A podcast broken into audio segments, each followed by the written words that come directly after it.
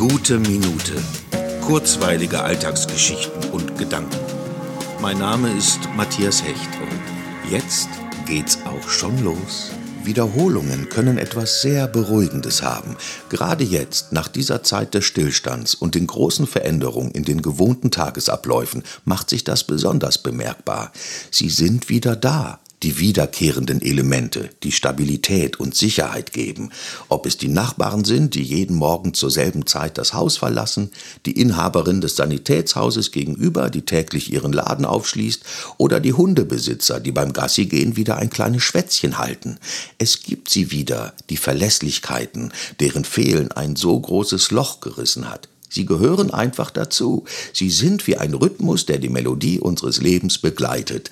Es hat etwas Vertrauliches, das uns sagt, es ist alles in Ordnung. Ob es der Ruf des Paketboten ist oder das Vögelchen, das jeden Tag auf den Balkon geflogen kommt. Es lässt uns schmunzeln, macht fröhlich und beruhigt.